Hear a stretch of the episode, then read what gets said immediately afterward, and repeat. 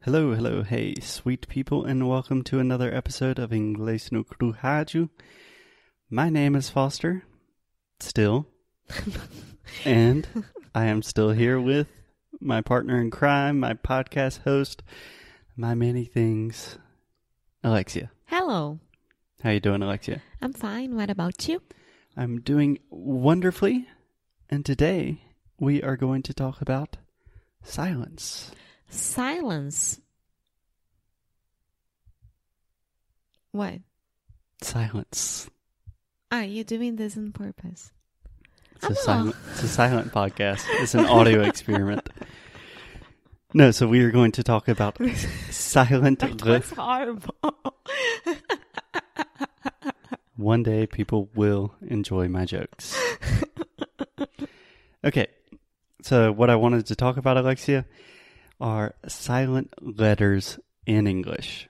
As we know, as I have talked about many times on the podcast before, and especially forcefully recently, English is not a phonetic language, which means the way we write in English doesn't really help us understand the way we pronounce things. Isn't that right? yes, that's right. Okay, cool. So, can you think of any silent letters in English? Yes, there is one that I always think about that people will read and they make the mistake. It's not their fault, obviously, of saying it wrong, that it's island. Island. Yeah, And what is the silent letter or what is the mistake that people make? Iceland Yes. yeah. So, or Island. I don't know. yeah. So, the word island, Ilia, is I S L A N D. So, there is an S right there in the beginning, but we don't say that. So this is kind of similar to Iceland, the country, Islandia, right? yes. But with Iceland, we do pronounce the s sound. W- but it's not an S, it's a C. Yes, correct. So we say island. Very similar to that, we also have the word isle, which is I S L E. Which, for those who are Which, which, Which. for those who are travelers, they know already that the aisle and the window that you can choose their seats. no, this is actually different. No, it's not. This is different. so we have the word isle, which is like a fancy version of island, like uh, the British Isles. It's not very common, but we do say this. And then we have the word isle with the exact same pronunciation. So these are homophones, which we talked about in episode, I want to say episode 141, Homophones Explained. I could be wrong. We will put it in the show notes but we also have the word aisle, which is A I S L E, which is what you're talking about.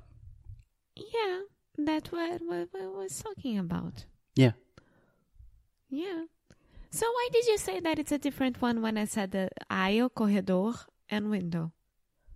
Because we have the word aisle with an A in the beginning, and that could be corredor, that could be a grocery aisle, like the aisles in a grocery store, right?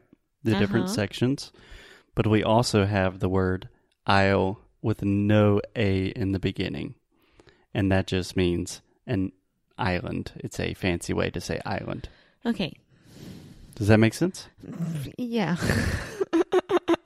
okay. Great start. So that's probably one of the most classic examples, but there are many other examples of words where we have a silent S. Do you want me to give you a few examples? Um, I know that English use French words for a lot of things as well.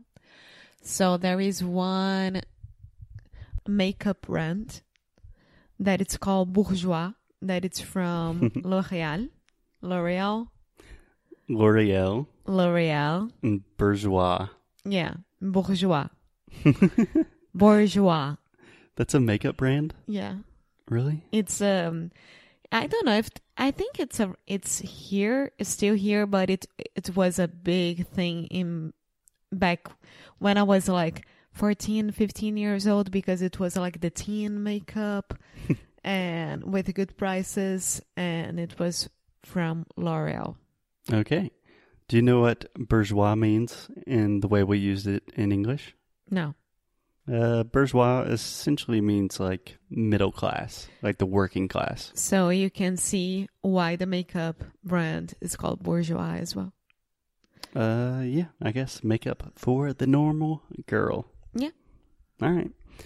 Another word that perhaps comes from French, I'm not sure, but I'm hearing this word a lot, especially on like news and politics, is the word apropos.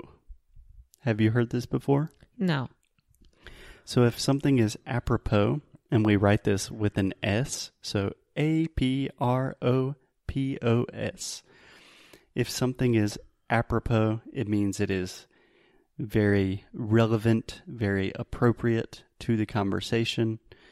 So you could say, for example, ah, that is very apropos to the topic at- at hand. Like it's very relevant, it's very meaningful. Okay.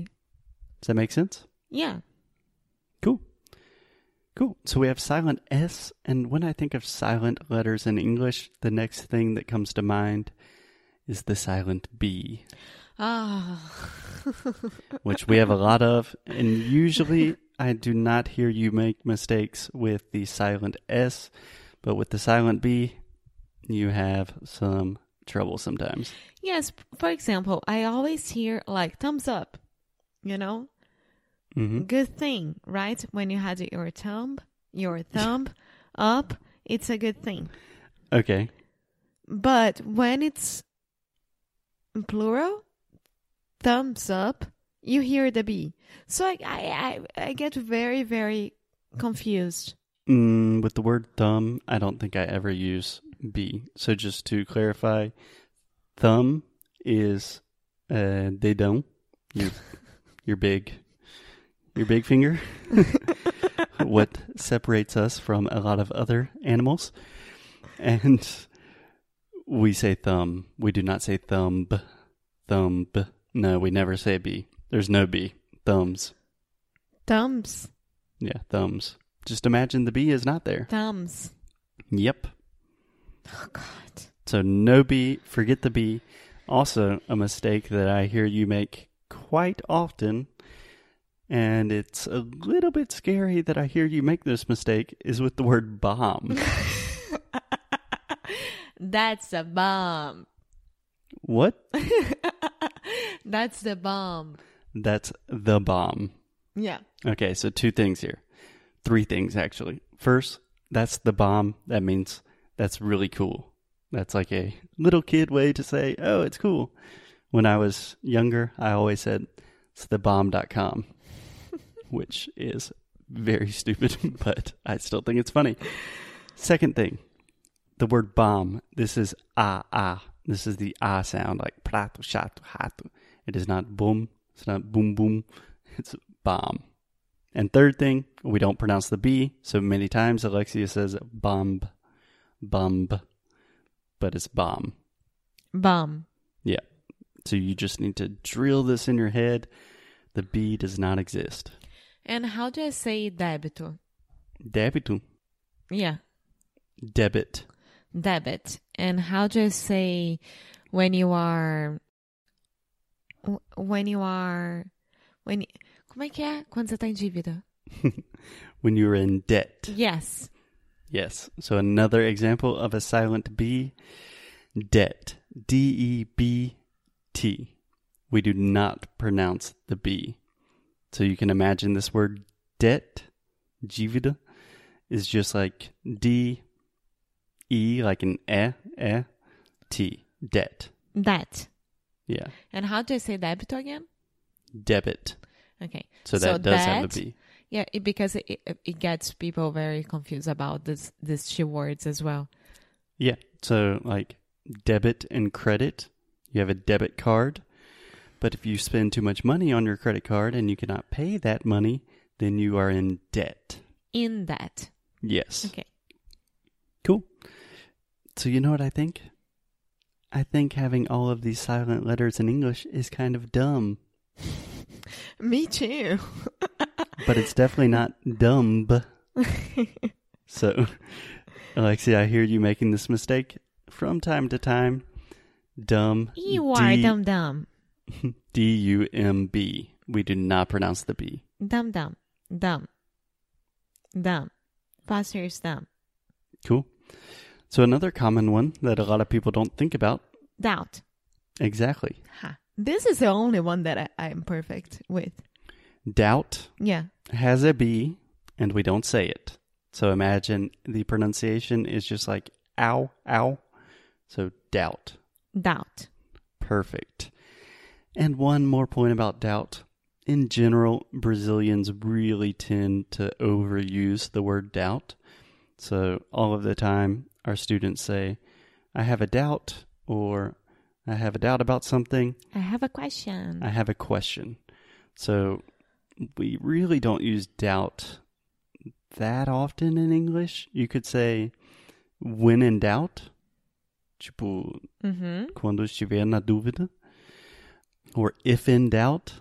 But apart from that, we don't use it as much as you use it in Portuguese. Cool. Cool.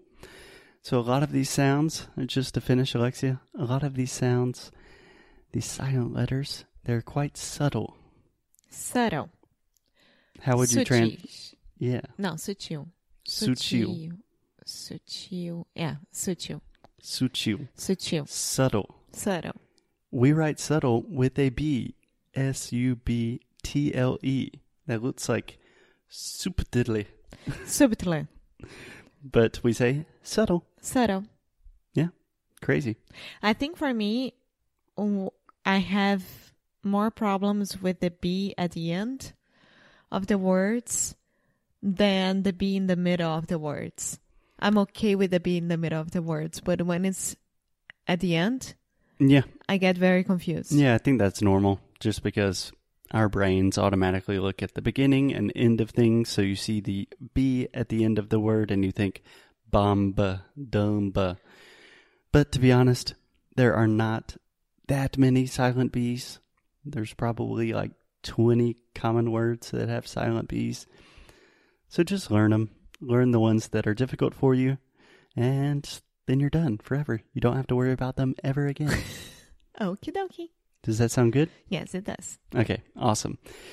We will talk to you guys tomorrow. Bye.